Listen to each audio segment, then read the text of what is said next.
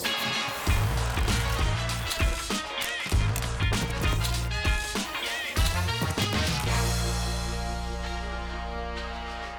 Fã de esportes, estamos chegando com linha de passe. Daqui a pouquinho, tudo sobre a quente briga contra o rebaixamento. O que foram esses jogos das 18h30? Tem time que já pode dizer adeus a essa possibilidade de Série B, hein? E tem time que já foi líder e olha, nem no G4 tá. Daqui a pouquinho, tudo isso no linha de passe. Tô te esperando. Fã de esportes, de volta com o nosso linha de passe depois de mais uma rodada do Campeonato Brasileiro, jogos das seis e meia da tarde. Ah, os jogos das seis e meia. Torcedores de Vasco, Bahia e Santos tinham tudo para estarem assim desnorteados hoje, como vem acontecendo há várias rodadas. Porém, a ruindade dos adversários acaba dando esperança para os times que estão perdendo. Então, o Santos, por exemplo, hoje Jogo pavoroso, 3 a 0 de novo. Era para estar tá desesperado, só que o Bahia, com um jogador a mais, boa parte do jogo, conseguiu perder para o América, criou várias chances, mas conseguiu perder para o América. E o Vasco também perdeu o seu jogo pro Talvez essa derrota fosse a mais esperada aí de todas, pela história do Luizito, último jogo e tal, o Grêmio também brigando por G4 e tudo. Mas aí o Santos olha para os outros, perderam. Assim como o Bahia olha para o Vasco, olha pro, na situação mais complicada, o Bahia com 41 pontos, né? Mas olha para Vasco e Santos e olha, bom, eles fizeram isso, ainda podemos na última rodada. O Vasco também olha para Bahia e Santos, também podemos na última rodada. Quem se deu bem foi o Cruzeiro, empatou com o Botafogo, sim, empatou com o Botafogo e o Cruzeiro está livre de qualquer possibilidade de rebaixamento. Empatezinho com o Botafogo, que eu não sei quando vai voltar a ganhar nesse Campeonato Brasileiro, tem uma última chance na próxima rodada. Estamos começando linha de passe com esse drama da zona de rebaixamento. E assim, na redação estávamos com quatro telões, vendo todos os jogos. E realmente hoje foi uma experiência daquelas. Porque você acompanhar os jogos dessas equipes não é para poucos, é para quem tem coração forte mesmo, ou para quem acredita, ou para quem torce, porque realmente não é fácil. Como diria uma amiga nossa, show de horror. Show de horror. Estou aqui com Pedro Ivo Almeida, com André Kifuri, com Mário Marra, também com Breler Pires, para a gente analisar isso. E depois a gente vai falar também desse título do Palmeiras, que só falta aí formalizar, né? Porque vai ser complicado tirar esse saldo na última rodada do Palmeiras com esse título muito bem encaminhado do Campeonato Brasileiro. Tudo bem, Pedro? Show de horror para você também? Eu achei, viu? Tudo bem, William. Tá, tá animado. Quarta-feira tem mais. Porque Nossa, ficou tudo para quarta-feira. Quatro ou cinco jogos aí que a gente vai ter que monitorar, entender. Um abraço, Romar, Breyer, André, o fã de esporte com a gente. É, algumas rodadas, algumas semanas, o campeonato nos indicava, o campeonato dos times que estão brigando na parte de baixo da tabela, ele nos indicava que eles estavam lutando contra o rebaixamento, fazendo muita força para não cair e apresentando até alguns futebol de que a gente olhava e falava, fosse assim o campeonato inteiro, talvez a gente estivesse brigando lá embaixo muda o cenário a partir do momento que parece que esses clubes fazem força para serem rebaixados, não mais para escapar. O que o Santos vem fazendo nas últimas rodadas é muito complicado para o torcedor Santista. O que o Bahia não vem fazendo é muito complicado para o torcedor do Bahia. O Vasco, que deixou de ser aquele time que muitas vezes no debate era, ah, mas o time do Ramon Dias vai escapar, porque lá de baixo é quem apresenta minimamente uma ideia de jogo, é. consegue executar. Mas era mesmo. Se o elenco não é brilhante, consegue executar. Só que algumas rodadas o Vasco já vem apresentando problemas defensivos. Os problemas não acompanhavam os resultados. O Vasco beliscava a vitória, segurava empate. A partir do jogo contra o Corinthians, os problemas defensivos começaram a representar tropeços também. E hoje, com mais um problema defensivo, e aí não é só a qualidade do Soares, que tem muito mérito, mas é um Vasco que, novamente, pelo seu corredor central muito fragilizado, onde já foi muito bem com o Ramon Dias, não é. Então, o que esses times não fazem em campo, não conseguem fazer, de somar pontos, buscar pontos, acabam que gera esse campeonato que parece que está um empurrando a batata para o outro. O Santos não ganha. Né? Se o Vasco ganha Isso. hoje, está livre. Se o Bahia. Fica todo mundo ali. O Bahia está duas rodadas que só dependia dele para sair. Se vence o América, ele sai pela combinação. Na última rodada, se vencesse, também sai. E não sai. Então, o que esperar da última rodada? Vai ficar essa trocação? O Santos não faz o dele, o Vasco não faz o dele, o Bahia não faz o dele. E aí o Bahia não escapa, os outros dois escapam, mas muito pelo que os outros não fazem, tem muito pouco de mérito de futebol de Vasco e Santos não estarem na zona hoje. Tem muito do que o Bahia não faz. E situações curiosas, por exemplo, reta final do jogo, o Vasco queria muito empatar. Mas aí, olhando pelo copo meio vazio, até meio louco, o fato do Vasco não ter empatado, o Red Bull Bragantino não alcança mais o Grêmio. O Red Bull Bragantino não entra mais no G4. Então, o adversário da última rodada do Vasco chega desmobilizado. Então, sabe, é uma loucura. Se o É- Vasco é esse empata o com o Grêmio, todo. o Red Bull chega quarta-feira em São. Januário com faca nos dentes. Agora, você- então, essa é a loucura da última rodada. Mas Vasco e Santos, resumindo, escapando por hora pelo que o Bahia não faz. Não porque Vasco e Santos vem fazendo alguma coisa. É, e a briga está entre os três. Você falou o número de gols sofridos. Vou falar dos três. O Santos chegou hoje a inacreditáveis 62 gols sofridos. É uma força né, que se faz. Só é pior do que. É, só é melhor do que América e Curitiba. A América sofreu 80 e o Curitiba sofreu 71. O Santos sofreu 62 gols no campeonato, um saldo de menos 24. Eu preciso pesquisar, eu não sei agora de cabeça, mas eu não sei se é o campeonato onde o Santos levou mais gols. O brasileiro da área de pontos corridos, o Santos levou mais gols, certamente, e que tem o pior saldo. O Vasco levou 50 gols e o Bahia levou 52 gols. Em alguns momentos se falava da defesa dessas equipes, né? Ah, que tinha solidificado, tinha melhorado e tal. Mas só foi pegar alguns, adv- foram pegar alguns adversários mais fortes e já começaram a sofrer. O Santos, por exemplo, não tomou gol contra o Cuiabá. São Paulo um pouquinho menos mobilizado ali. Contra o Goiás. Ah, olha, a defesa não toma gol há três jogos. Foi pegar um Fluminense e um Atlético, já tomou seis gols. Isso que é um Atlético também sem muita mobilização. Mas tomou seis gols e isso complica demais. E, e um problema maior dessas equipes também, né? Não fazer gols. Você pega vários jogos onde essas equipes não marcaram e isso tem feito toda a diferença. Está entre os três. Está entre os três, André Kfouri. É. Boa noite a todos. Boa noite. Boa noite, fãs de esportes. Uma ótima semana, desde já. E diante dessas circunstâncias que as últimas rodadas é, guardam e nos apresentam, como se não bastasse a vantagem do Palmeiras em pontos e no saldo de gols, o último adversário é uma equipe que hoje está com a conta feita no campeonato. Verdade. O Cruzeiro não tem mais preocupação com relação ao rebaixamento. É o último adversário do Palmeiras, que precisa de um ponto para esquecer o resto. E pode até perder para o Cruzeiro, porque são oito gols de saldo, a diferença agora que o Atlético teria de tirar. Então o título vai ficar na mão, nos pés, na mão, de um time que tem know-how de troféu no Brasil nas últimas temporadas. Nesse Campeonato Brasileiro, é o time que mais ganhou, junto com o Grêmio, 20 vitórias. É o que menos perdeu, é o que mais gols fez. Ah, mas o campeonato foi reaberto por causa do maior colapso da história do futebol no Brasil. É verdade. O campeonato foi reaberto por causa do maior colapso da o história colapso continua, do André. futebol no Brasil. Um colapso que atingiu mais uma rodada hoje. A décima rodada sem vitória do ex-líder, ex-vice-líder, ex-terceiro, ex-quarto, hoje quinto colocado na tabela, o Botafogo, Exato. que fez o melhor primeiro turno da história. E um segundo turno que prossegue sendo um segundo turno de percentual de rebaixado. É uma loucura o que aconteceu com o Botafogo no campeonato, mas o Palmeiras, cujo treinador chegou a dizer: olha, tem tudo para ganhar o troféu, falando do Botafogo, né? É, do jeito que as coisas estão, realmente não dá para buscar.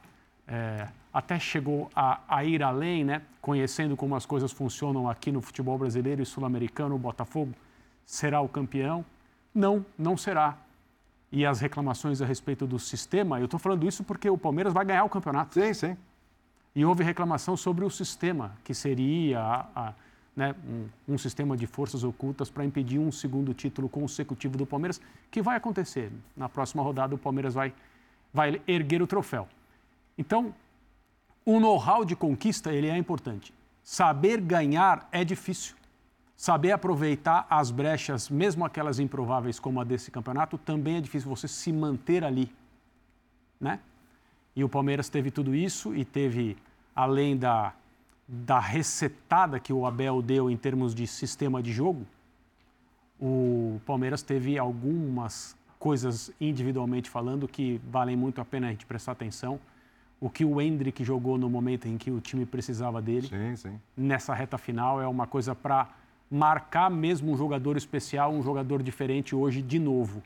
E o Palmeiras enfrentando um adversário desfalcado, a gente vai poder falar sobre isso em relação à decisão de um time que tem mundial de clubes pela frente, como o Palmeiras teve recentemente. E também poupou num clássico com São Paulo. Eu lembro que até o Abel foi muito criticado né, naquela, naquela ocasião. É, o calendário brasileiro ele obriga os clubes a tomar esse tipo de decisão, especialmente os bem-sucedidos, porque além dos jogos não serem no mesmo horário isso não interfere em decisão nenhuma de treinador, é só um defeito do campeonato. Já na penúltima rodada, na antepenúltima, os jogos tinham que ser no mesmo horário. Não tinha que ter essa coisa de um time joga antes ou joga depois de todo mundo e, em tese, sabe o que precisa e o que não precisa. Mas as rodadas com meio de semana envolvido nas últimas cinco, quatro rodadas de um campeonato como esse, prejudicam demais as escolhas dos técnicos. Ali, nesse trecho, deveríamos ter jogos somente aos fins de semana para que os técnicos tenham jogadores recuperados e possam fazer as melhores escolhas. Mas não, nós gostamos é dos campeonatos estaduais. E aí chega no final do ano, é preciso fazer essa correria maluca. É. De qualquer maneira, parabéns ao Palmeiras, ainda não oficialmente, mas é, certo já. é preciso saber ganhar e o Palmeiras sabe. É. Vamos falar bastante aí desse provável título do Palmeiras aí. Tá bom, já ganhou, né? Mas a gente respeita, só por respeito a gente vai segurar um pouquinho, vai subir gritar e campeão e tudo de quarta para quinta, mas muito difícil tirar esse título, quase impossível, mecatombe mesmo daquelas para tirar esse título do Palmeiras. Mário Marra, Vasco, Bahia e Santos. Sim. Última rodada, Vasco e Bragantino em casa. Bahia e Atlético Mineiro. Santos e Fortaleza. Levando em consideração os adversários, claro que você tem que levar em consideração a pontuação, é um com 43, um com 42, outro com 41. Uhum. Ficou mais complicado para quem decidir na última rodada? Prazer estar com você, William, Breiler, André.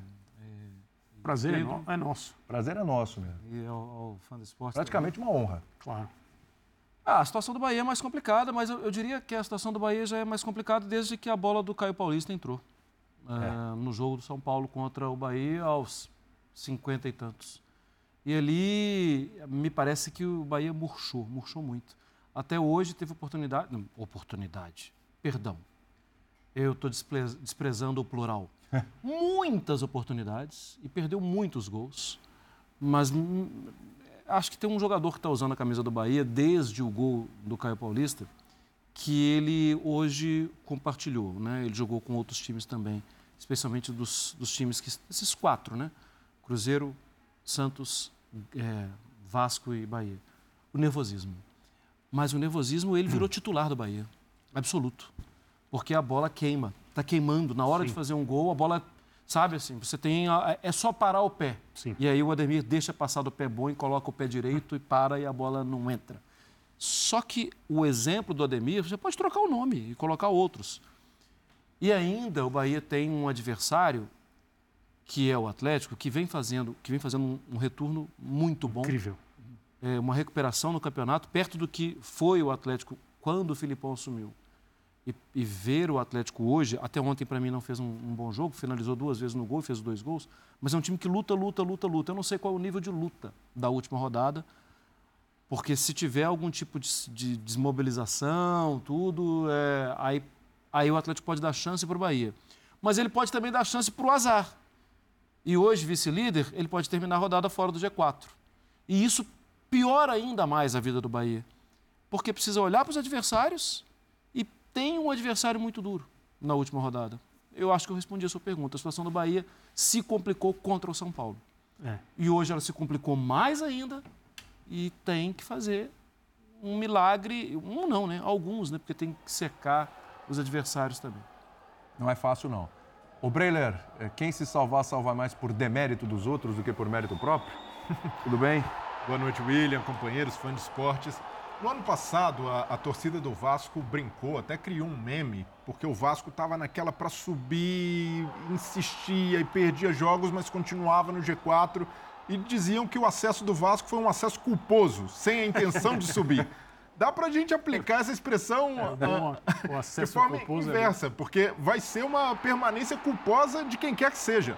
Tanto o Vasco quanto o Bahia, quanto o Santos se esforçaram e muito para cair para a Série B. Quem quer que seja o rebaixado terá cumprido a famosa cartilha do rebaixamento, com todos os contornos. O Vasco com um primeiro turno terrível, o Santos é, acumulando atuações é, inclassificáveis, como a goleada que sofreu pelo Internacional de 7 a 1 O Bahia com um campeonato que é até inexplicável, porque não necessariamente é, jogou mal o campeonato inteiro. O Bahia teve recortes, até mesmo com Paiva, interessantes, em que produzia oportunidades, E hoje não foi diferente contra o América. O Bahia finalizou 26 vezes. Como o Marra falou, perdeu muitas chances de gol, teve várias oportunidades claras desperdiçadas, obviamente é, com esse peso do nervosismo, mas todos esses times se esforçaram, chegam à última rodada, a gente já tem um recorte, só os três podem ser rebaixados nesse momento, e eu vejo, concordo com o Marra, que a missão do Bahia é mais complicada. Qualquer time que entrasse na zona de rebaixamento na última rodada já teria desvantagem de jogar com esse peso, né? jogar com a necessidade e com a obrigação de vitória. Agora, pensando do outro lado, o Santos acaba tendo a missão menos tortuosa ou menos ingrata. Porque em caso de um tropeço do Bahia, o Bahia empatando, o Santos tem a opção de não ganhar, de perder, de perder o jogo. inclusive, para o Fortaleza. E o Vasco não pode nem pensar nisso. O Vasco, se o Bahia empatar, o Vasco tropeçar em São Januário, perder para o Bragantino, está rebaixado o Vasco. Então, por tudo isso, é, até pelos adversários, é, eu vejo que hoje o Bragantino, é, por mais que não tenha uma ambição esportiva, assim como Fortaleza, é um adversário mais parrudo, um adversário um pouco mais pesado que o Fortaleza. E por tudo isso, vai ser. Uh, não a, hipótese dos três times perderem na última rodada é grande. Uhum. Concordo com você. E, e, e aí é, a Bahia. Isso é até mais, é o mais provável seria, seria só uma repetição da penúltima e da penúltima rodada. Isso, Exatamente. Uma surpresa. É, exato. A tendência é que isso aconteça. Veja, é, não dá para não falar da dignidade do América.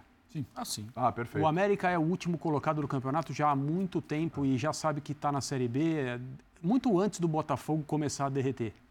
O América tem 24 pontos. A diferença de pontos nesse campeonato agora, noite de domingo, do primeiro para o último colocado, é de 45 pontos. Os famosos 45, 45.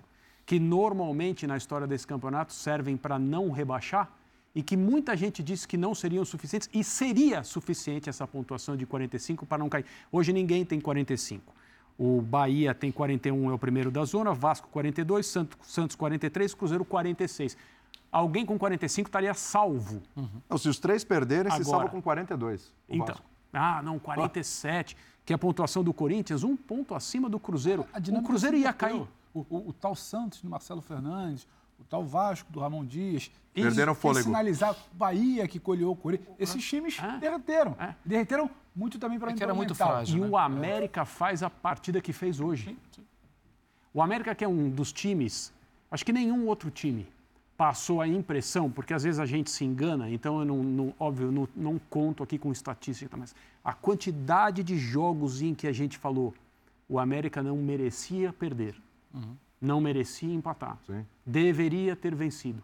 Quantas vezes o América saiu na frente e levou a virada? André, eu concordo com essa menção honrosa ao América, a dignidade, mas pensando do lado do Bahia, para o torcedor do Bahia, escutar esse argumento, ele vai dizer. Mas não isso dá. não é um argumento. Isso é a não. constatação de um time que levou a sério a penúltima Sim, rodada, tota- quando tinha diante dele uma equipe desesperada. Totalmente. E se o América leva cinco do Bahia hoje, ninguém ia falar nada. Ah, é o último, tem Sim. 24 pontos. Sim. Mas do lado. É que Sai do, atrás do placar? É ah. que do lado do Bahia, nessa luta, é inadmissível perder da forma que perdeu para o América. De, um jogador a mais. Eu acho que ah, isso está na frente isso. do placar. Eu acho que isso é outra conversa. A gente tem, infelizmente, uma.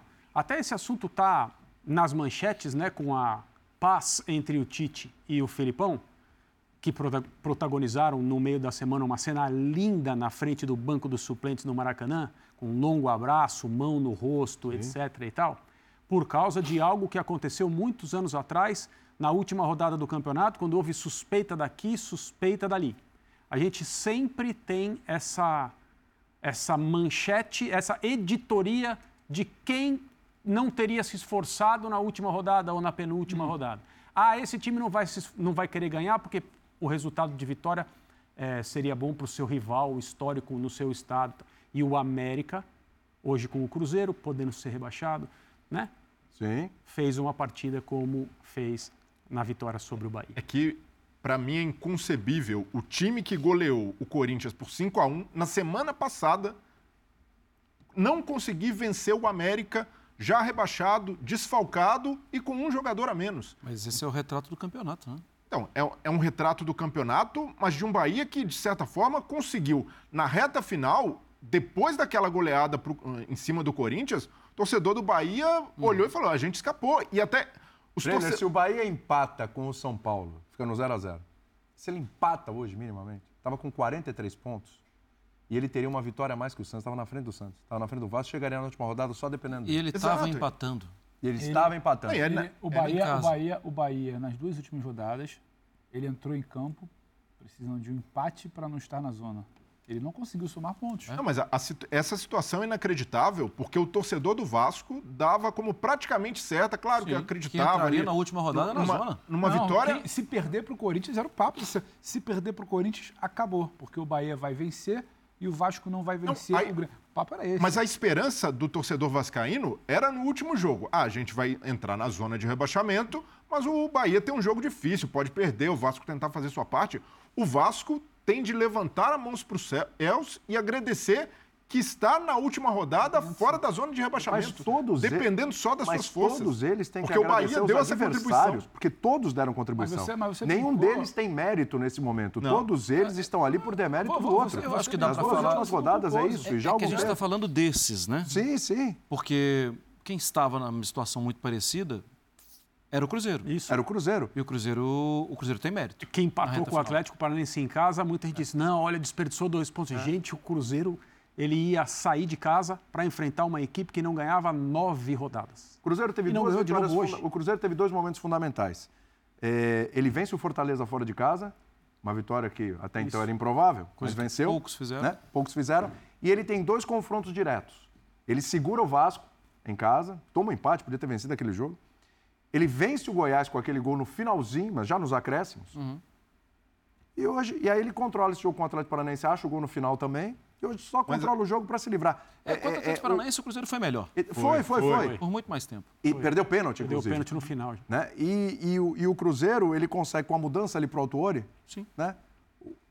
É curioso, né? A gente estava falando aqui ah, outro dia sobre os momentos das equipes. Então parecia que o momento do Vasco e do Cruzeiro, do Santos, com relação à torcida e tal, era um momento diferente do Cruzeiro.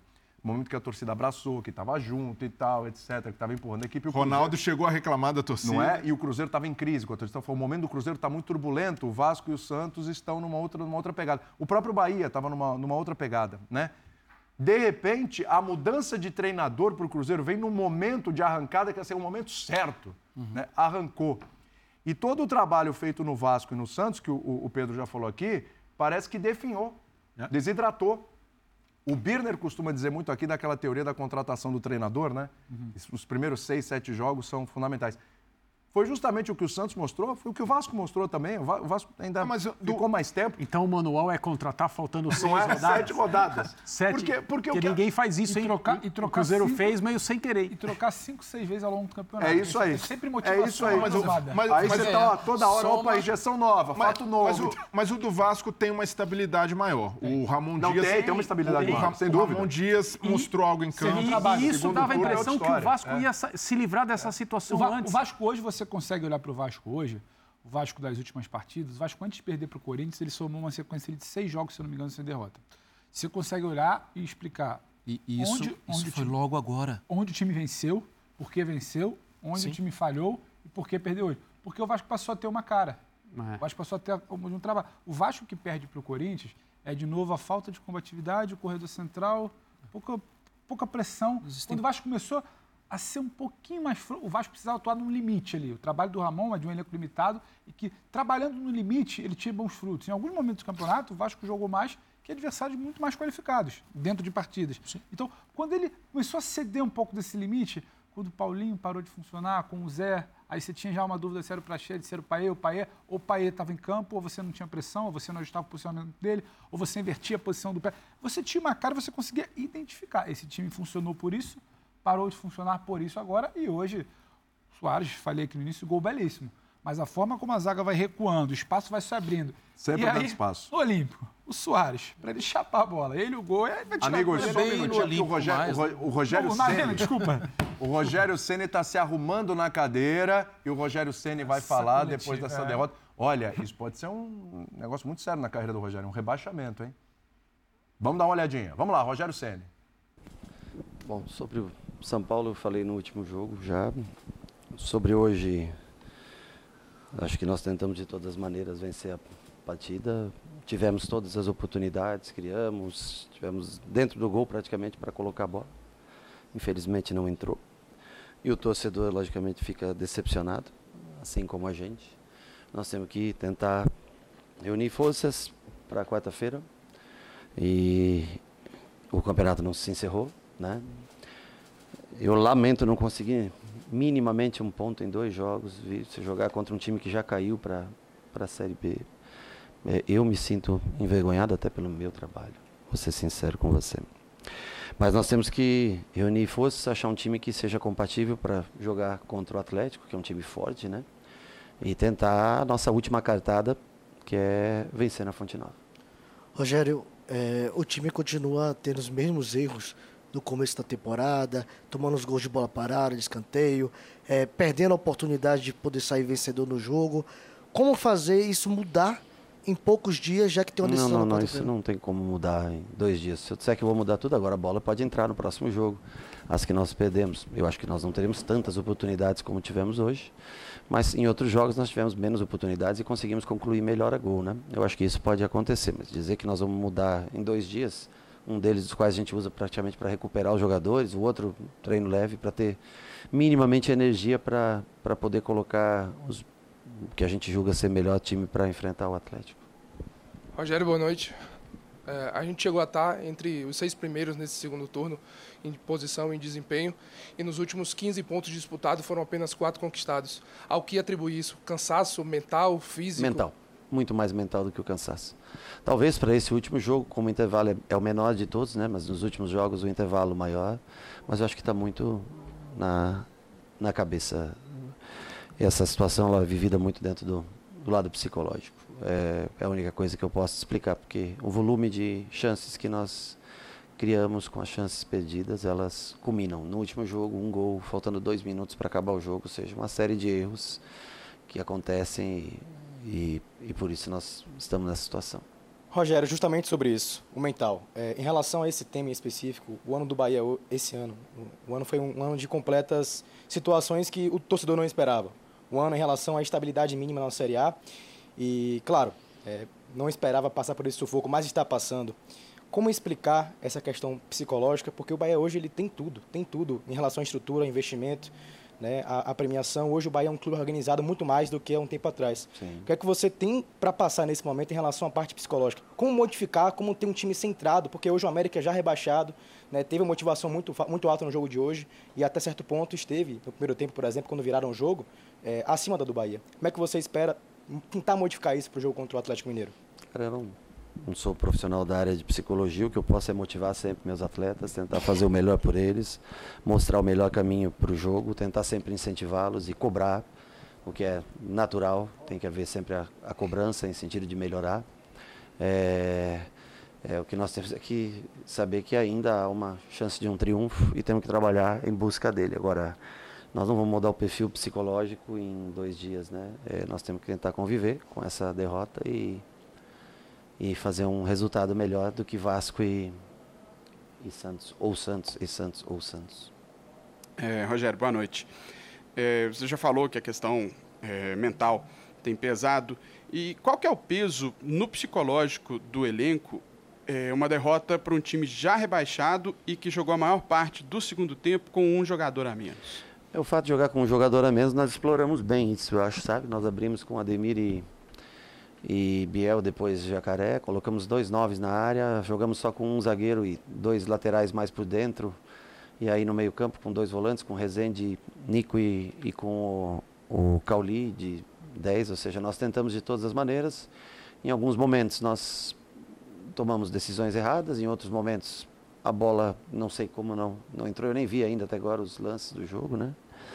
Mas eu acho que assim, quando nós tivemos a superioridade, nós criamos todas as oportunidades para para fazer o gol. Nós não tivemos talvez a tranquilidade, a calma, o lado mental um pouco mais forte para fazer essa conclusão de no mínimo, né, no minimamente sair com um ponto daqui o que tiraria parcialmente a gente da, da zona de rebaixamento. Pronto, professor, obrigado. O que representa na carreira de Rogério Ceni um rebaixamento? Hein? É, é, porque quando ele aceita o Bahia, ele aceita entendendo que ele ia tocar um projeto para o ano que vem. Que ele só não podia cair, porque no ano que vem ele teria uma condição de entender mais onde ele está pisando e o investimento viria com a cara mais do Rogério. Eu acho que representa um- alguns belos passos para trás Isso, uma mancha, obviamente, é, porque o Bahia tinha de onde tirar, William. O Bahia, se você olhasse para o campo, e de novo, o Bahia tem muito. A sorte é que assim, a gente falou aqui de nervosismo, tudo, e o Rogério fala da parte mental, né? A gente não está tão louco assim. Mas o Bahia em campo, ele mostrou algumas coisas que são muito legais. De um time que normalmente jogava com linha alta, de um time. Você viu o que ele falou? Exploramos bem o fato do América jogar com um jogador a menos. O Rogério vê os jogos, o Rogério sabe muito bem o que tem que fazer, é, mas eu acho que ele não conseguiu agir bem, ou talvez toda a direção, o clube, eles não conseguiram agir bem para dar um suporte emocional para alguns jogadores. O time do Bahia é um time, é um time limitado? Sim. Mas os outros que estão ali também mostram esse limite em campo. É, para mim, é o lado mental, e para ele também, é um ponto que ele deveria ter atacado mais e não conseguiu. É, pode falar, Pedrão. Eu, eu tô com marra, porque, infelizmente. Muito obrigado. A cada, a cada final de temporada entra o balanço. Fulaninho de tal subiu na prateleira, o outro entrou num patamar, o Abel agora está num panteão. E, o Rogério vai. O Rogério foi rebaixado. É. Porque tem muito do, do, do resultado. Quem vai parar para analisar o que foi feito em algum momento, com um time estável, trabalho em campo, em bola. Porque essas três rodadas finais elas são cruéis. Elas são muito cruéis. Se ela é cruel para o torcedor, imagino que não é para o jogador. Ele entra em campo, aí ele perde. Aí ele dorme pensando que ele poder ir na rua ou não no dia seguinte de- depende da derrota de um terceiro time. Então, a cabeça do cara, do, do Vasco, do Bahia, do Santos, do Cruzeiro até antes dessa rodada, ela não para. Então, ela é cruel. Não dá para querer agora analisar se o Ramon Dias arranjou soluções do jogo do Corinthians para o jogo do Grêmio, jogo do Grêmio para o jogo do Bragantino, sobre a proteção à área. Não dá para analisar se o Rogério não conseguiu implementar um modelo de gerar superioridade no campo de ataque com um homem a mais ou se a finalização não foi. Não dá. Esse campeonato, essas três rodadas finais, é algo muito, Muito à diferente. parte. Sim. Só que é isso que vai determinar E- o que, que o, E tem uma as coisa, réguas, as prateleiras, os patamares vão colocar ou não o, o Rogério. Ninguém vai querer sentar para pensar no que ele fez, qual foi o, o ambiente de Bahia, Eu o tenho- mental. É que, é que- é que é bom lembrar que esse ano, esse ano do Rogério, Sim, se você pesar, quiser pegar. ser- É, se você quiser pegar dois momentos, você pode pegar o momento do São Paulo, onde ele sai e o cara que entra conduz o São Paulo a um título de Copa do Brasil, Sim. né?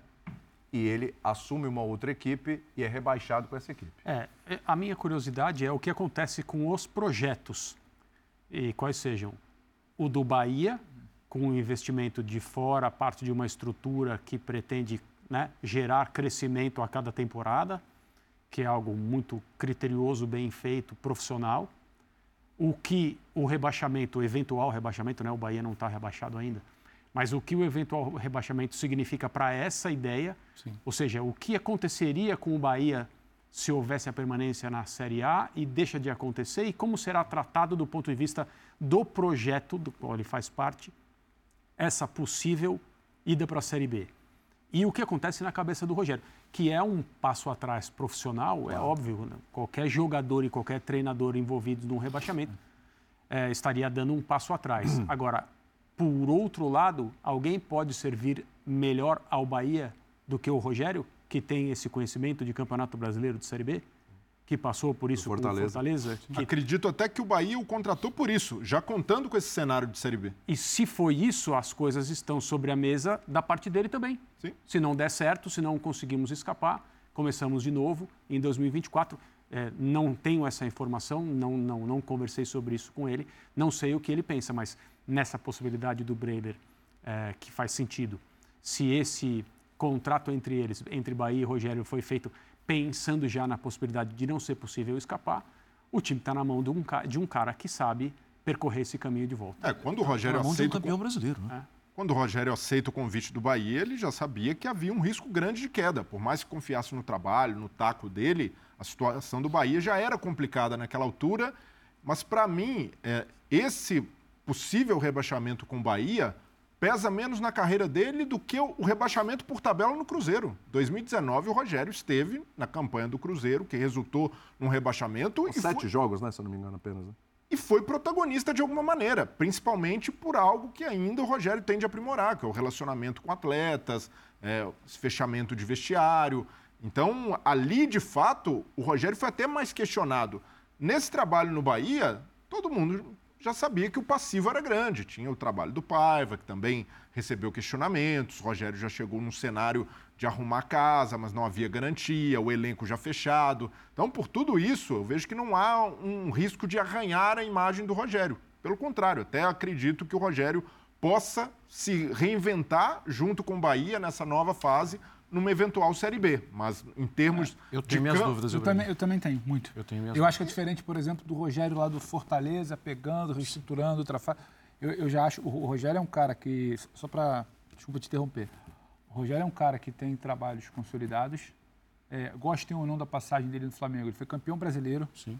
O Rogério tem um peso na história do, do futebol brasileiro. O papo, o papo é diferente quando você fala do Rogério. É, eu não acho que seria. Não, não por nós aqui, não, porque ele poder talvez pegar esse projeto do City, tocar um ano e, e retomar, e acredito que possa até ter condições de retomar bem, eu acho que seria interessante. Sim. Só que eu não acho que vai ter essa boa vontade geral do debate. Não, Mas eu- caiu. mas eu não vejo acho como- que A questão é eu de não fora para dentro, eu acho. Exato. exato. O- ainda bem, pensando no Mas eu Rogério, consigo ainda bem. enxergar um Bahia ou na Série A ou na Série B com o Rogério. Então, eu também, William, mas ainda Gostaria, bem que existe É. um grupo City por trás e que normalmente é fiel a projetos, a ideias. Porque se não fosse, 2024, o Vitória estará na Série A e o Bahia, do jeito que está, estará na Série B. Isso no contexto de futebol brasileiro, você não precisa nem, nem perguntar, né? A gente já sabe o que acontece normalmente. causa um- Exatamente, especialmente em cidade, região de dois grandes clubes. Porque um está sempre olhando o que está acontecendo com o outro.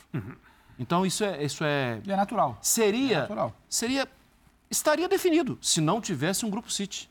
Ah, terminou a última rodada, um abraço, tchau. E é o seguinte, não apareça aqui nunca mais. Não, nem volta. Porque o outro, esse é o perfil do futebol brasileiro. E o Rogério sabe disso. Então, tam- também ele precisa agradecer, é, entender onde ele vai estar. Eu acho que ele tem totais capacidades de fazer um grande trabalho.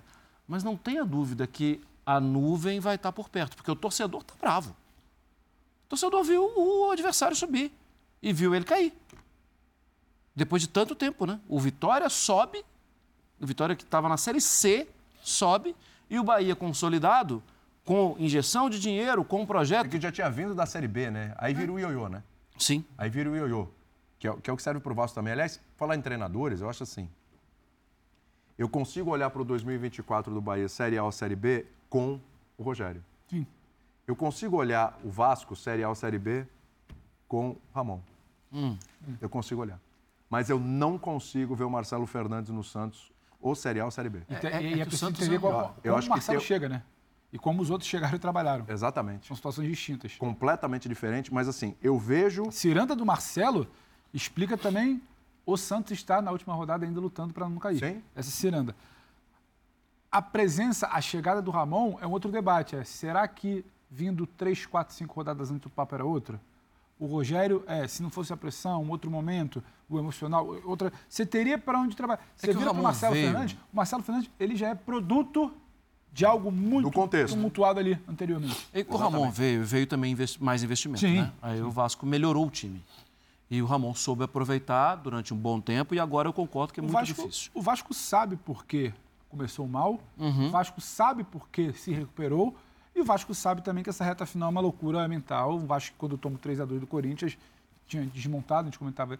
O Santos, você consegue, você falou, você consegue identificar por que o Santos jogou com o Marcelo, tomou goleada, se recuperou, não joga? É uma coisa muito ali, sabe, do momento, do vamos O lá. Santos- o Santos foi no- na tentativa e erro, tem ido, né? Que, que a- que a- é, o papel dele era motivar que ele conhecia as pessoas. Exato. A gente não conseguiu entender, não. O Marcelo entrou porque ele tem um projeto, ele se identifica, isso aqui caminhando, talvez com mais. Não, não, é uma E o coisa. Santos ali- ganhou do Palmeiras, hein? E do Flamengo. O Brasil. Santos conseguiu vitórias fora de casa. E o Vasco ganhou seis pontos do Atlético, que é o vice-líder. Exatamente. É o campeonato. Exatamente. É o campeonato. E, e- e perde de times que estão na- na- na parte de baixo ali na briga, até né, mais abaixo do que o Vasco, acabou perdendo pontos, tanto no primeiro quanto no segundo turno. Eu falo assim, o, o que você pontuou com relação ao Marcelo, eu acho fundamental, porque você olha e você não vê necessariamente um. Você vê um trabalho ali de, de gestão de grupo, tem alguma coisa ali. É isso, conhece a cidade, conhece o pessoal. Eu mesmo citei isso algumas vezes no programa. Fala do cara conhecer a importância, o que o Santos nunca, nunca ter caído, a importância que isso, que isso tem para o torcedor, o orgulho de jamais ter sido rebaixado, a presença do Galo também, que conhece bastante. Mas assim, você conhecer a cidade, você conhecer o clube, você ter atuado já pelo clube, você conhecer as pessoas que ali estão em volta, é, você ter uma, uma proximidade com os jogadores, isso é importante, isso é legal, certo? mas até a página 2. A partir dali tem que ter o trabalho, tem que ter o dia a dia, tem que ter o treino. Tem que, tem, ter... tem, tem, que ter clube também, né, William? Tem que ter, tem clube, clube claro, sem dúvida. Tipo, sem dúvida. eu acho que o, Santos, alguns é jogos, é, ganhou com jogadas espetaculares é, do Soteudo em alguns momentos tal. Mas em alguns momentos, alguns jogadores do Santos não respeitaram o Santos. Sim. E a gente não pode esquecer o disso. O próprio Soteudo. Exato. E a gente não pode esquecer disso. Exatamente. Porque se o Santos cair, cai o clube do Pelé.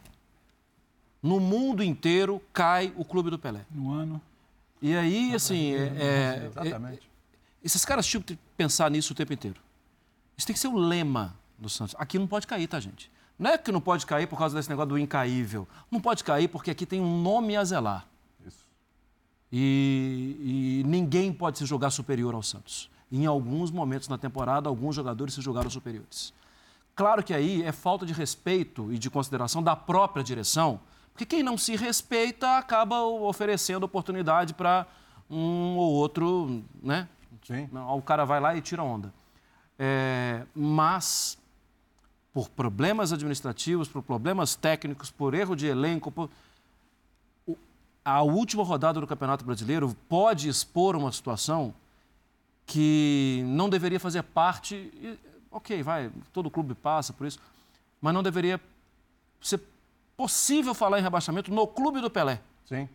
Ai, que coisa ridícula, o Pelé, não sei o quê, tal assim. É o clube do Pelé. E os caras que estão lá dentro têm que entender que aqui é o clube do Pelé, então não pode passar vergonha, não pode ser superior ao clube. Porque um cara escreveu a história do futebol mundial que a gente tem hoje é, com aquela camisa. E, e alguns caras se julgaram superiores em algum momento ao próprio Santos. Isso não pode acontecer. Então, a direção do Santos, eu não sei se com o Marcelo, com...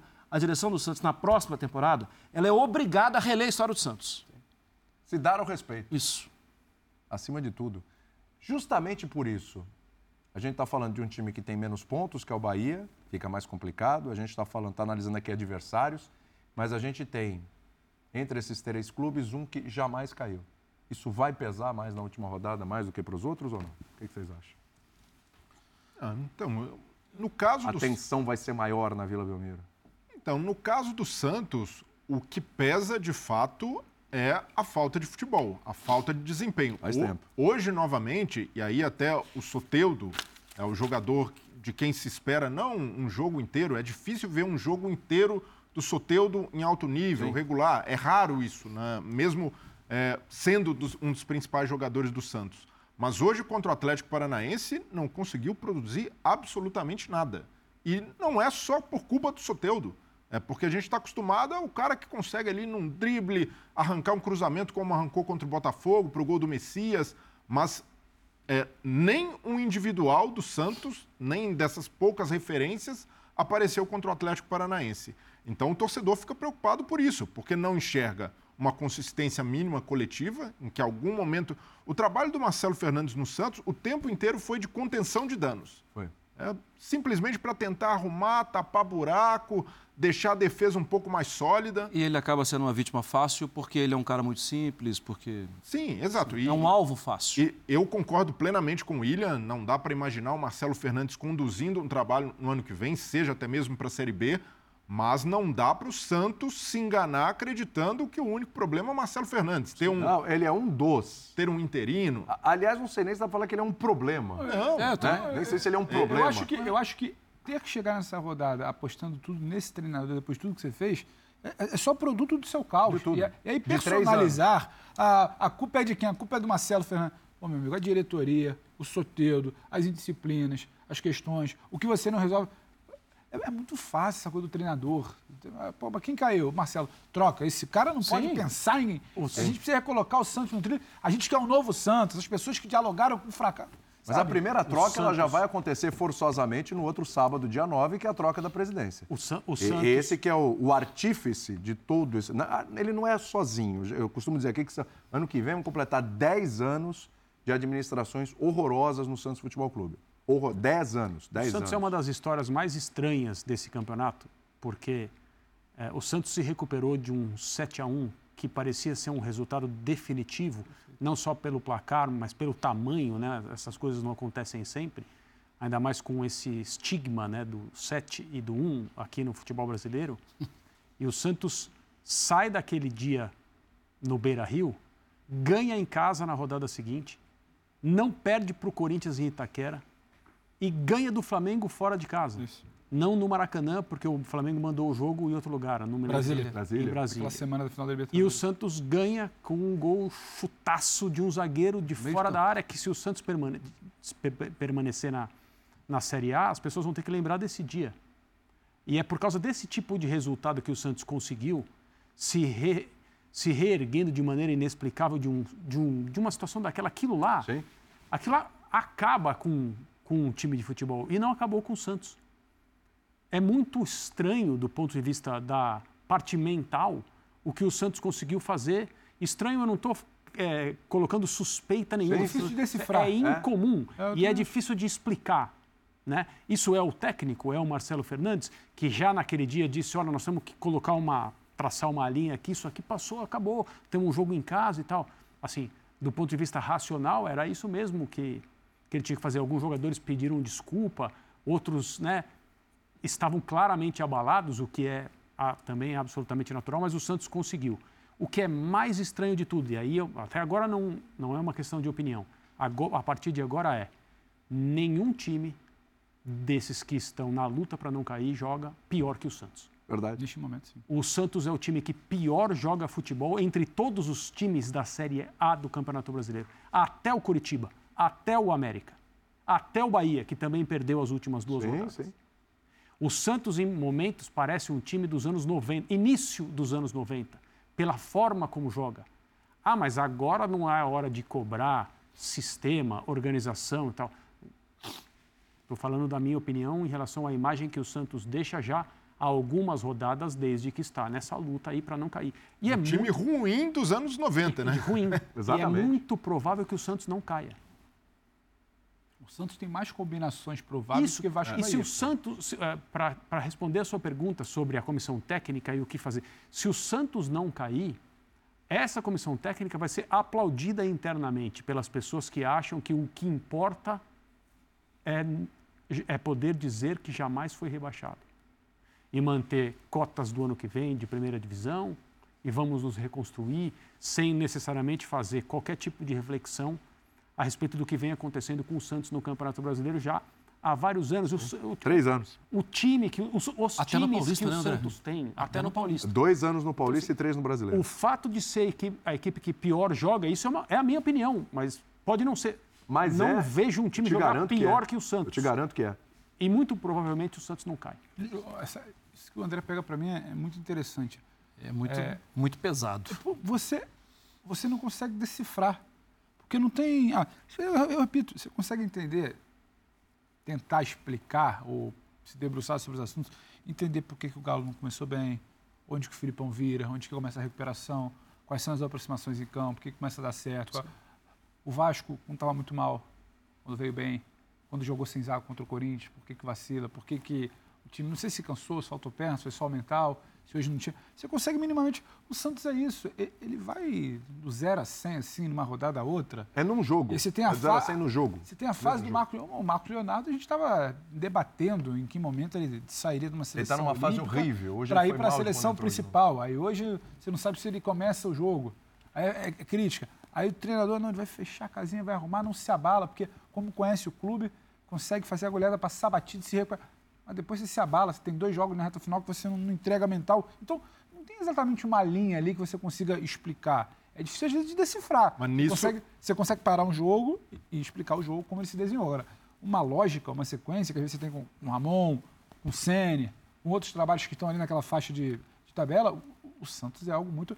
E acho que tem muito do caos produzido ali.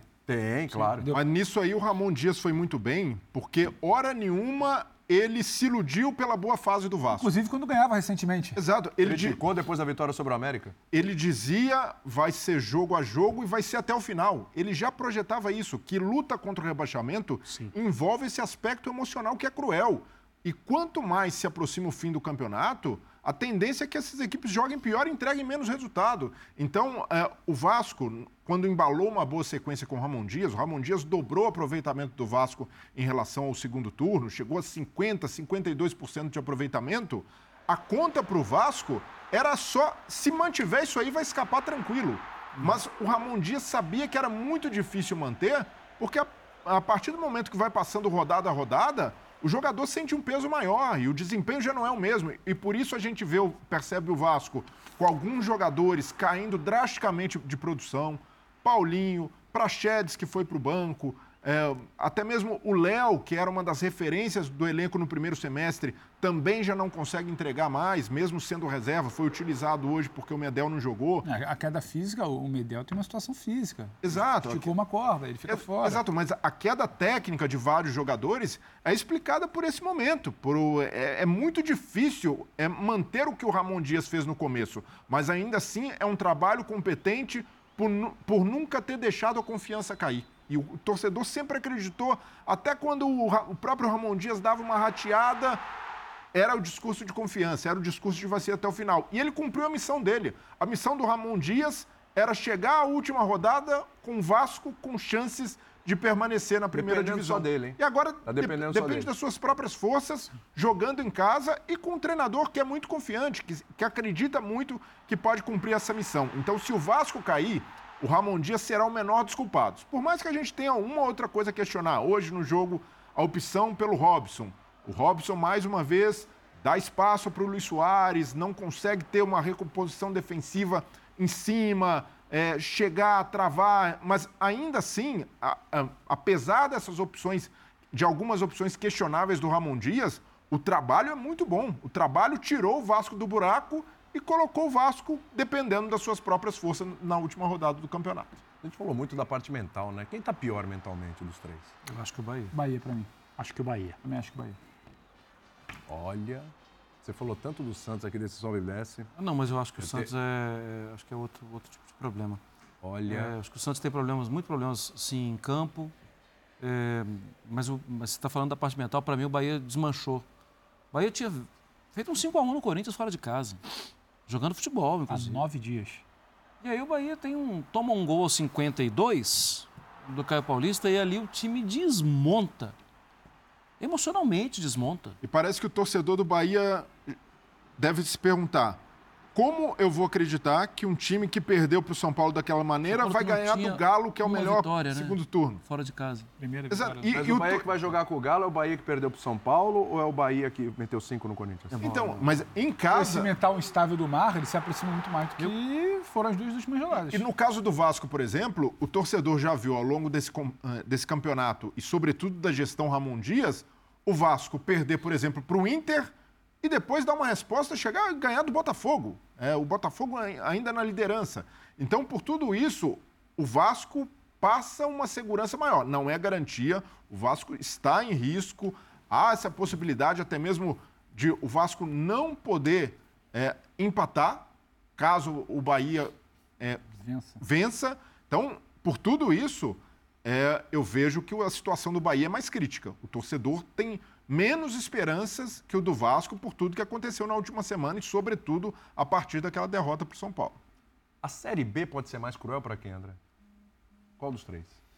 Acho que o impacto de um rebaixamento no Santos torna essa aventura, entre aspas, algo mais dramático. Por ser o time do Pelé, por ser uma coisa que, tudo bem, está se avizinhando já há algumas temporadas, mas até agora não aconteceu, claro. E o Santos, é, o rebaixamento encontraria o Santos, do ponto de vista administrativo, num momento horroroso Péssimo. horroroso. É, e aí talvez acelere alguma coisa em termos de SAF, etc., para ver se o Santos passa a ser mais um clube resgatado, né? Por esse. Dependendo de quem ganhar a SAF, você pode esquecer. Exato. Então. É. Alguns candidatos, É o. É um, principalmente, não querem nem ouvir falar disso. Então, William, um mas pode ser que ano que é vem um não tenha tremendo- dinheiro. Se, o- se Não, não, o não. clube cair para Se, é um- se o é um Santos cai para a Série B, dilema. além da, da, da, da perda de, de, de- de cota, etc., do valor e tudo, é, já tem uma antecipação de 30 milhões que o atual presidente fez. Foi autorizado, inclusive, isso, né? É, com relação a cotas do ano que vem. Então, assim, eu eu eu tô com o André. É, Acho que, o meu- o meu é sinceramente, por tudo, a questão financeira, estamos falando de duas SAFs Isso. e o modelo associativo do É, Santos. O meu ponto é assim: se o Vasco cair, vai ser um passo atrás no projeto que está começando agora e, evidentemente, não contava com o rebaixamento. Um passo atrás em termos de credibilidade para 777. Vai ser, vai ser muito ruim, mas o Vasco já está vivendo uma nova era, vai ter que passar por esse momento difícil. E o rebaixamento, e eu falo isso ah, sem absolutamente nenhum tipo de, de juízo, mas o rebaixamento não, é uma, não seria uma novidade. O Vasco se acostumou, a torcida do Vasco também se acostumou. Talvez a torcida agora é, fique sob o impacto de achar que isso nunca mais vai acontecer, porque a fase da SAF chegou com promessas e crescimento e dinheiro, investimento. Né? É, vai ser o último clássico com o Flamengo em disparidade de, de, E nada mudou. de, de- de grana mesmo, Mas né? Possivelmente, justamente por isso, o rebaixamento que mais vai indignar o torcedor. Pode ser, Eu ia mas eu ia pode- perguntar pode ser, sobre eu- isso. Eu, estou falando que o clube Exatamente, vai continuar tendo trazer su- pra cá isso. O clube vai continuar tendo Sim, suporte. vai estar vivo. O clube não vai, não vai estar abandonado ao seu próprio caos. Estou falando do clube, a instituição, o clube associativo, né? o time de futebol. Tem gente que está investindo lá. Ah, se essas pessoas vão continuar investindo, se o plano que elas tinham vai, vai mudar, vão dar um passo para o lado enquanto isso, ou não, ou vai investir para ganhar a Série B por larga A, a vantagem. Nau tá menos desgovernada, estaria menos Isso. desgovernada que antes. No Bahia é a mesma coisa. Mesma coisa. É, e no Santos. O Santos não tem onde se apegar. Sim. O Santos tem uma eleição, mais uma, Jogadores com contratos longos. um novo grupo aí que vai chegar para dizer, olha, Jogadores ruins com contratos. Como é que você vai E- pagar um salário de... isso. Então, para mim, quem corre mais risco de se de se enxergar repentinamente num buraco muito grande é o Santos. Você acha que é por aí, Pedro? E aí, vou, e aí vou, vou trazer aquele debate da semana, da tarde para cá. Se esse rebaixamento, se ele acontecer, ele dói mais, impactante não, mas se ele dói mais do que o primeiro. Pro, pro Vasco, no caso. É. Primeiro, primeiro o Santos. expectativa, o, né? O ineditismo, é, o esforço, sabe, colocado nos últimos três anos. A gente está falando de um Santos que nos últimos três anos brigou contra o rebaixamento no Paulista. Sim. Então, Só assim, não brigou no atual. o que, o que vem sendo feito dentro do Santos para um possível rebaixamento, que às vezes a gente acha que é quase iminente, que se não for esse ano e nada mudar, pode ser no ano que vem, é, o peso, tudo que o Mar já falou aqui brilhantemente sobre a situação de não respeitar, não entenderem, não, não é só a questão de ser incaível, é o que é o Santos, é o ano que a gente vive, é o que é o Brasileirão, o primeiro Brasileirão após a morte do Pelé e tudo mais. É, é, é uma pancada muito dura, por mais que se espere, é uma pancada muito dura. E o inédito time ele é diferente. E o do Vasco não tem nada, nada, nada, absolutamente nada a ver.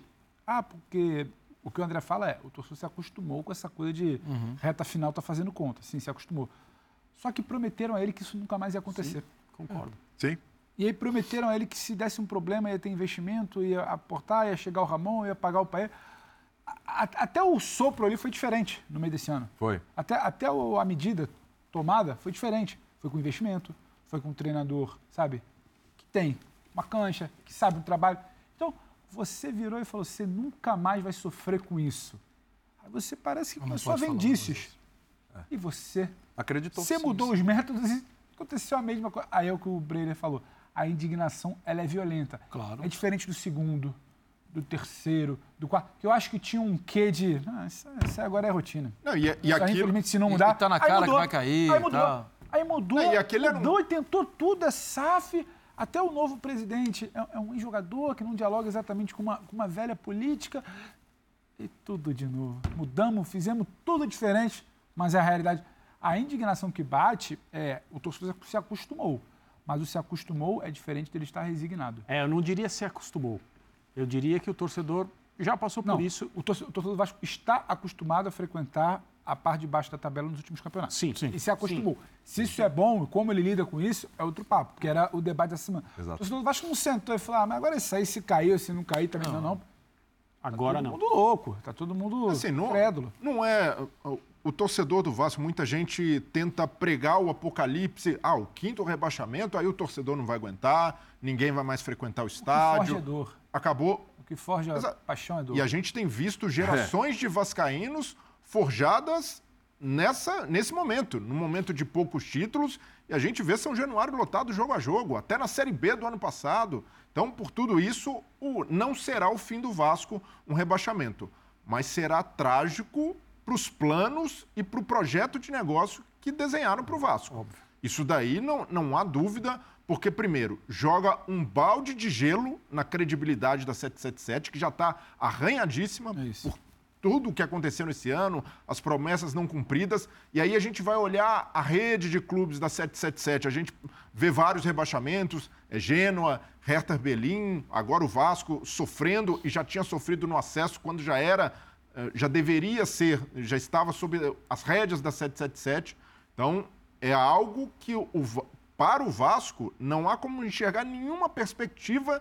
Ah, não, pode ser positivo para uma reestruturação, um novo momento. Não há nada Positivo de nenhuma maneira. não há nada a se tirar de um novo rebaixamento. Não, não será o fim do clube, mas pode ser até mesmo o fim da 777 no Vasco. Pode ser, de fato, um divisor de águas que torne insustentável a permanência do torcedor querer retomar o seu clube de volta porque foi enganado. Então, a gente precisa pontuar. O, o Josh Wander e sua trupe enganaram o torcedor vascaíno.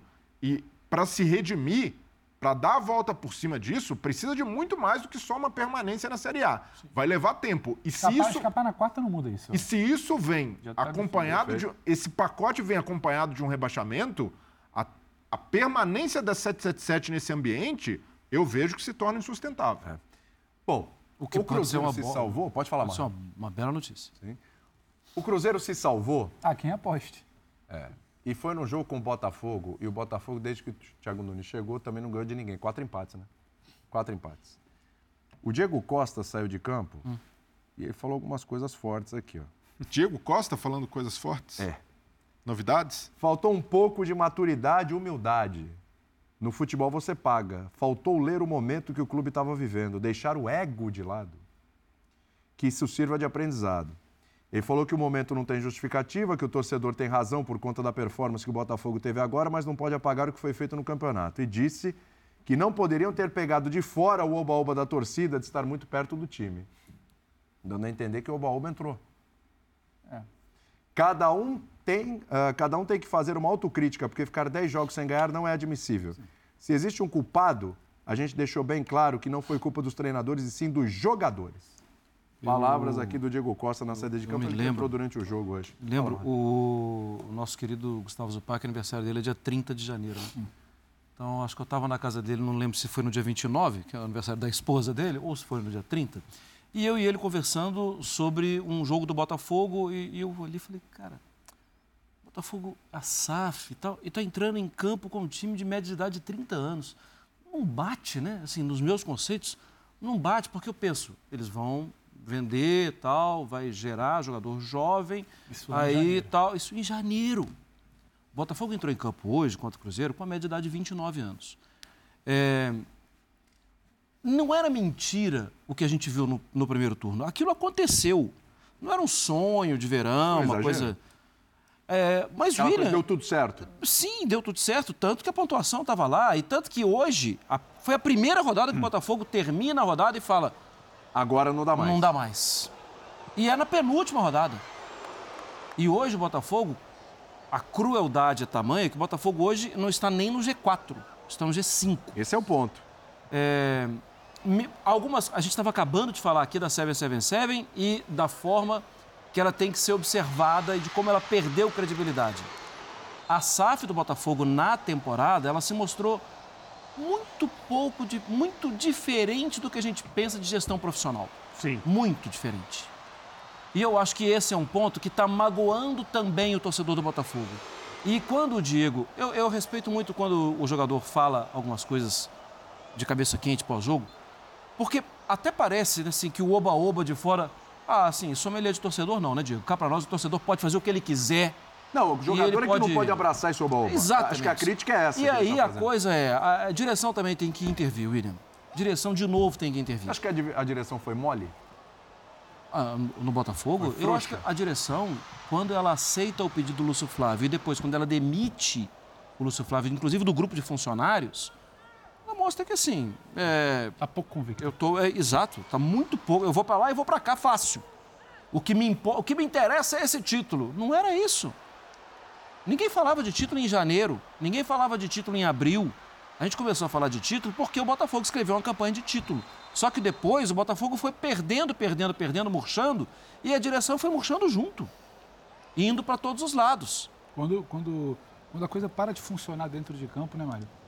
É, e você entra num papo de SAF, você imagina que vai existir um comando superior para puxar esse trem pro trilho. E a gente viu o oposto.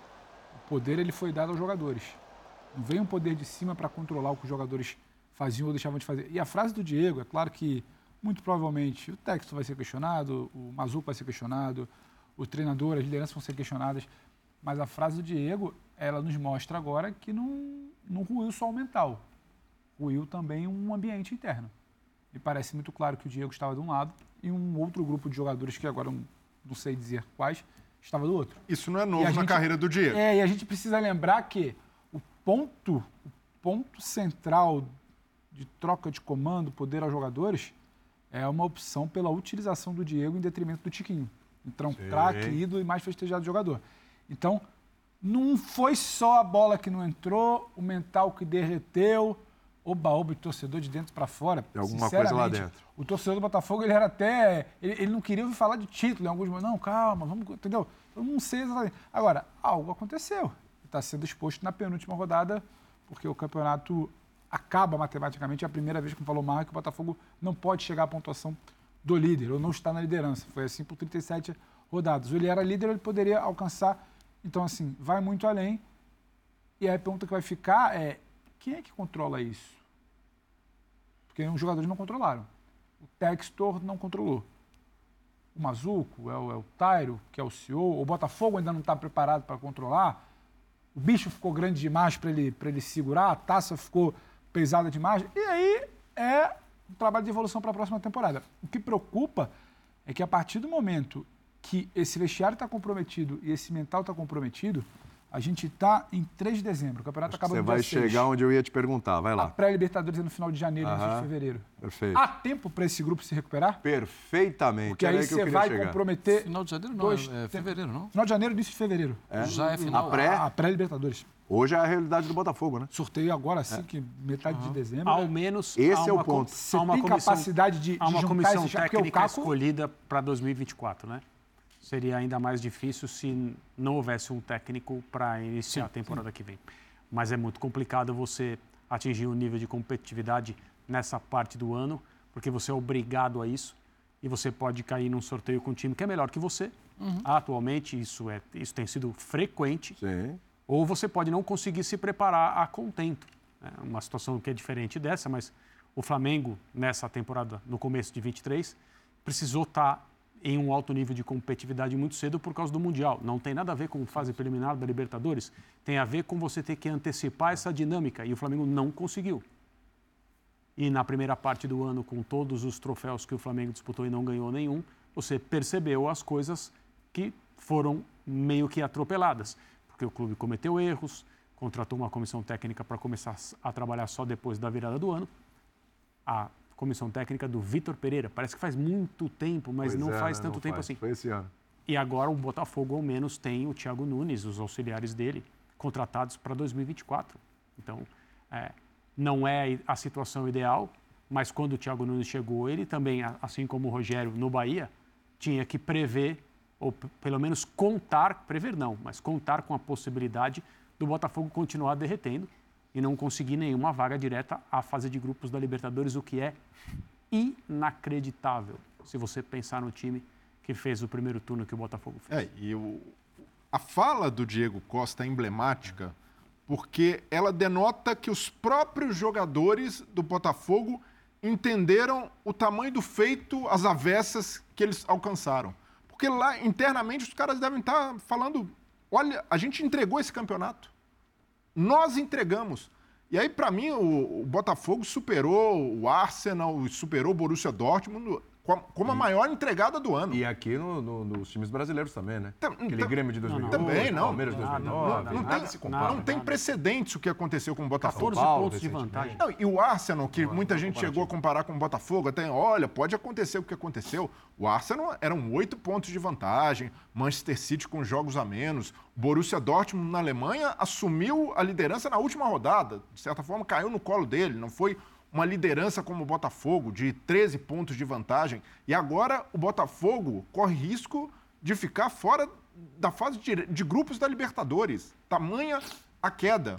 Então, perder um campeonato dessa maneira é algo que é muito doloroso para o torcedor. E aí, uma coisa era no ano passado, dentro de um contexto, a gente dizer, o Botafogo está sentindo um pouco essa nova fase, o Newton Santos cheio, o Botafogo não conseguia ganhar em casa, e ali, pô, será que não está sabendo trabalhar com a ansiedade da torcida? E era compreensível aquele momento. Agora, nesse ano, não dá para jogar nada, absolutamente nada, na conta de nenhum torcedor do Botafogo. Torcedor, a empolgação é normal, a empolgação gerada pelo momento do time, pelos investimentos que foram feitos, pelos jogadores que o Botafogo tem. São jogadores rodados, jogadores cascudos, experientes, que o, o torcedor olhava, ah, não, esses caras aí vão segurar a onda, dão conta do recado. Mas aí, nesse contexto, o torcedor não contava que o Botafogo é, apelaria a soluções muito típicas da velha cartolagem do futebol brasileiro. E aí é, é- é solução de dar poder aos jogadores, como citou o Pedro, de não saber enxergar o que o clube pede e a- o movimento pelo Bruno Lage, para mim, acabou sendo desastrado, não só porque deu errado, mas pelo perfil de treinador que era o Bruno Lage, que já era conhecido lá. O Botafogo precisava de alguém que desse estabilidade naquele momento. E as escolhas a partir daí são muito desastradas. Até a própria a volta do Caçapa para a Europa, você tinha-se a oportunidade de manter o Caçapa, era um funcionário da holding do Textor. Então, o Textor também contribuiu e muito, para essa queda vertiginosa do Botafogo, sobretudo no aspecto emocional. E aí a cereja do O bolo. discurso do Textor também. É, então, ele, essa é ele a cereja do colocou, ele bolo. impregnou no vestiário que Total. existia uma força oculta superior É. que estava impedindo o Botafogo de Contra ganhar. tudo e contra E o problema tá- todos. Que é- o problema que é- estava ali. Que é o vitimismo que o Botafogo não precisa, né? Isso, e a- o, o tal do CT, CT, quando começou o tal do contra tudo e contra todos, E mentalmente torcedor, a coisa até, começou torcedor a... até de boa ficar nesse discurso, a gente conhece. Mas nem o torcedor comprou mais esse discurso É, depois mas, mas a diretoria assumir isso e levar, demais. e levar para dentro do campo, como o Textor levou. É, o, o- Bruno Lage também, depois daquele clássico contra o Flamengo, ali ficou insustentável para ele. Era o momento de tomar uma, uma decisão drástica e entender, olha, o que se fez aqui não é papel de treinador. O treinador não pode é, se expor daquela maneira, expor uma fragilidade. Não é nenhuma. Ah, o, o treinador expôs uma fragilidade pessoal, de lidar com pressão. Não foi aquilo, foi uma, uma exposição do grupo. Então, por tudo isso, é, o Botafogo pecou muito nas decisões e não dá para tirar o Textor desse contexto. O Textor foi protagonista nessa queda do Botafogo. Foi responsável, sim, por dar ao torcedor do Botafogo o direito de sonhar novamente com o título, mas ao mesmo tempo foi o cara que tirou o controle do videogame no momento em que o torcedor mais se Você divertia. falou em protagonismo, né, pro lado ruim. Agora eu quero saber pro lado bom. Quem é o protagonista do título do Palmeiras, Marmarra? Ah. Se, se Tô você falando em título já, pedir eu tô falando eu- aqui, mas eu- pelo amor de Deus. Você pediu para eu olhar para o campo e, louco não é, e não olhar para a comissão, tudo, né? olhar para o campo. olha pro lado que você quiser. Não, assim, é, é que eu acho que o campeonato começou a mudar muito, claro, o Botafogo derreteu. Né? Uhum. Mas o campeonato começou a mudar muito quando o Hendrick começa a jogar mais. Então, para mim, o Hendrick é um nome muito, muito grande no Palmeiras da, da atual temporada. Eu vou explicar uma- uma- uma um outro ponto da minha observação e por que eu acho esse jogador um jogador especial. Só antes eu preciso fazer uma menção honrosa a Zé Rafael. Sim. Porque esse foi um jogador que é, o Palmeiras mudou no setor dele, ele muda E ele muda, e talvez ele tenha feito o gol do título contra o Fortaleza na semana passada. Talvez ele tenha feito o gol do título. Mas o, em um futebol cada vez mais coletivo, em que você vê gols táticos tão bonitos, de jogadas tão bem desenhadas, e que às vezes o grande jogador ele vai ser obrigado apenas a dar um toque ou driblar o último homem para fazer o gol, o Hendrick, ele acha gols que não estavam no contexto do jogo. Verdade. Ele acha jogadas que são completamente fora do combinado. Sim. Peraí, mas isso a gente não treinou? Não era assim que a gente ia furar a defesa adversária? É, então volta lá, porque eu vou fazer de novo. Ele é um jogador completamente fora do padrão, mas ele se adapta ao padrão, ele sabe jogar coletivamente. Olha o gol que ele fez contra o Botafogo. Eram dois caras fechando a porta, ele dá um tapa. Depois mais dois fechando a porta, ele dá outro tapa. Ele chega na cara do gol e ele faz o gol. Ele cria gols que não são coletivos, que são gols dele, então, para mim, o Hendrick é o grande nome da temporada do Palmeiras e, para mim, o Hendrick é o que ele já é, porque ele é, sim, diferente dos outros. Ele é capaz de te entregar no coletivo, mas quando tiver tudo fechado, tudo complicado, ele. Eu tenho uma jogada aqui, eu estou imaginando uma jogada aqui. E ele faz uma jogada. E você pensa assim: não é possível que ele vai fazer isso. Ele fez. Ele... E, e vai lá e entrega. O Palmeiras contra o Flamengo no Maracanã. Isso. A hora que chega atrasado o Breno Lopes. Ele pega uma bola pelo lado direito e dribla, dribla, dribla. E ali podia ter mudado isso o jogo. Mim, Caramba, olha aquilo. É uma evolução. E a gente está falando da evolução de um menino que começou a treinar há pouco tempo e tem só 17 anos. Porque a gente viu muito no debate do início da trajetória do Hendrick, porque tem uma sanha no debate que é você rotular e falar, não vai dar certo, tá vendo? 300 milhões. Então, parecia que tinha uma sanha de procurar defeito ou procurar elemento para cravar que o menino não ia dar certo. E muito se ouviu assim, o Hendrick depende de, de, um time que não necessariamente fique fixado, o posicional não. Ele precisa ter a bola para ele arrastar. Não. Ele pode ter essa bola para ele arrastar, para ele ser inventivo, para ele decidir, para ele tirar uma jogada que não estava no contexto, como o Marra fala, mas ele evolui. Ele aprende a jogar também onde lhe é pedido. E eu acho que isso, no espaço de um ano, ele mudou. E, e, e mudou ou por ele, ou por obra do Abel, ou porque ele trabalha com o Abel, ou porque ele entendeu que também. Mas e é um garoto de 16, 17 anos, vai mudar muito 17 para 18. Qual é a pior notícia para os adversários dele? Hum. É que de um ano ele já mudou, né? Então, no próximo ano ele vai mudar mais ainda. Mais ainda. Então, vai assim, é uma evolução. É, o Hendrick ele vai demorar a encaixar no time do Abel, porque ele precisa ter a bola e campo. Não. Ele vai encaixar no time do Abel e vai ter hora que o Abel não vai ter campo e ele vai achar o espaço. Ele vai achar o campo. Então, ah. eu acho que já é uma mudança. E aí, um troço muito especial, cara. É 17 anos de um menino dentro de um contexto que não é que o Abel duvidou, mas o Abel demorou a acreditar que ele poderia entregar assim, tanto que eu acho que hoje tem a pulga atrás do orelha que não poderia ter começado aquele jogo contra o Boca. Mas aí, águas que não voltam. E naquele momento que o Piquerez estava com a gente aqui semana passada Sim. numa entrevista, ele falou, cara, a gente não acreditava. A gente não acreditava que o, que o, Palme, que o Botafogo ia...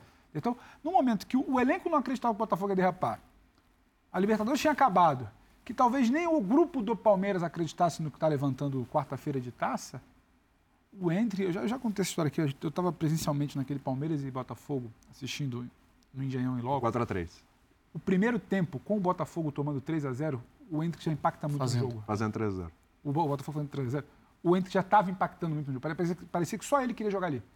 No tal momento que o Palmeiras ainda precisava engrenar. Então, o que ele muda que ele muda dentro da história do Palmeiras na temporada, com pouco espaço para mudar, tem muito de contribuição da queda do Palmeiras, mas tem um jogo simbólico também que é ele que muda, contra o líder. Essa queda do Botafogo passa pelo tropeço contra o Palmeiras, que passa pela atitude, pelo jogo do Hendrick. Então, ele muda muita coisa na história de um campeonato em pouco tempo, com pouca é, esse, idade. Esse jogo simboliza é, o que ele foi capaz de fazer Sim. no trecho final do campeonato, quando o Palmeiras precisou de novidades. Né?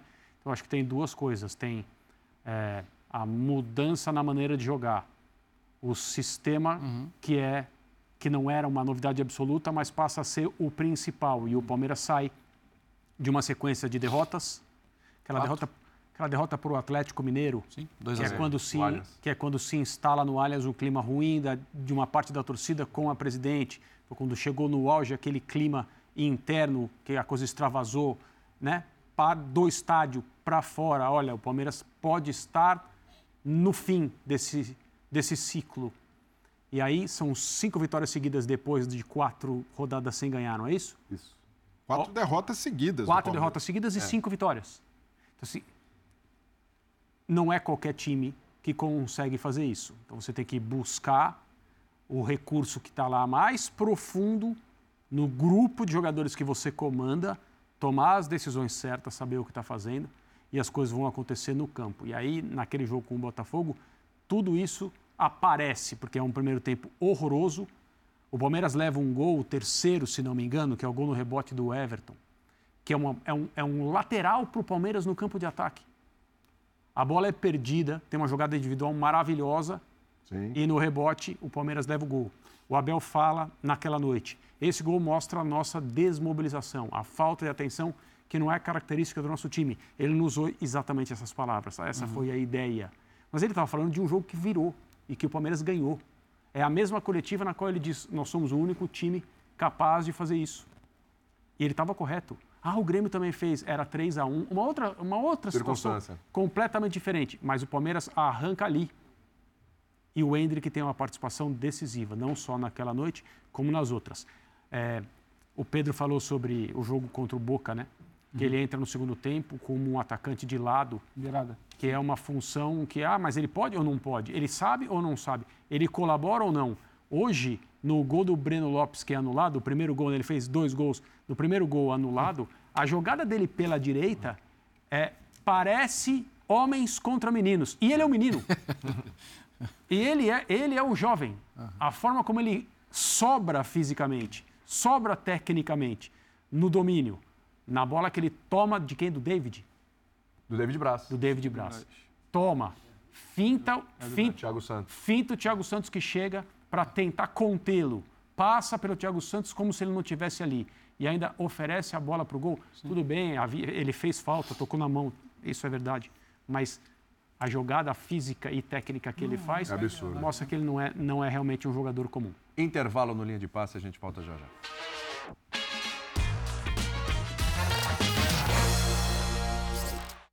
Tive o prazer, um prazer muito grande de ter trabalhado com ele. É um profissional exemplar dentro e fora do campo. Fiquei muito orgulhoso mesmo de ter trabalhado com ele e aprendi muitas coisas. Eu sei que ele vai fazer muita, muita falta para todos nós, mas a vida é assim mesmo. Eu acho que ele nos deu um ano de muitas, muitas alegrias. Desejo toda a sorte do mundo para ele, para a família dele, onde ele for jogar agora. E como ele me sacaneava de vez em quando, não posso, não posso deixar de sacanear ele, né? Eu tive o prazer de vê-lo jogar na Europa, tive o prazer de vê-lo jogar aqui no Grêmio, podendo ser o treinador dele. Como eu falei, o quarto maior goleador do, do mundo não, é, não precisa falar muita coisa. Então, Luiz, nas tuas férias, na tua folga, se tiver um tempinho, Não acredito. você pode assistir meu DVD, tá?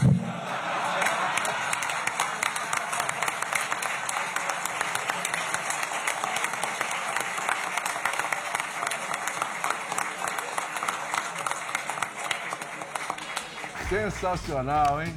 Sensacional. Não podia falar. Para isso é nota 10. Como é que foi que o, o Soares depois falou pra ele? Que, que agora ia ter. Alguém perguntou o que o Soares poderia deixar. Isso aí nos informa o Joãozinho. Isso, isso. E que o Soares poderia deixar aos jovens do Grêmio de legado. Aí ele falou: vou pedir pro Renato entregar meu, meu DVD agora. Mas é um só. É, do, do, do Soares é só um deles. Não. Nossa, Deve ter mais. Só dessa temporada. Que ninguém me entenda mal. É um Renato, box. Renato Portaluppi jogou muito, muito futebol. Ele foi um jogador colossal. É verdade. Colossal. É verdade. Mas o Luiz Soares tem mais DVDs. Pro pessoal, pro pessoal que Não é gosta, pro pessoal que gosta de colecionar filmes como esse é o chamado gift set. Isso. Do, do Luiz Soares. É, o gift isso. set. É são bonito. seis, são seis ou doze. Você escolhe. Tchau, gente. Tem mais linha de passe amanhã. Não perca 10 da noite. Um beijo.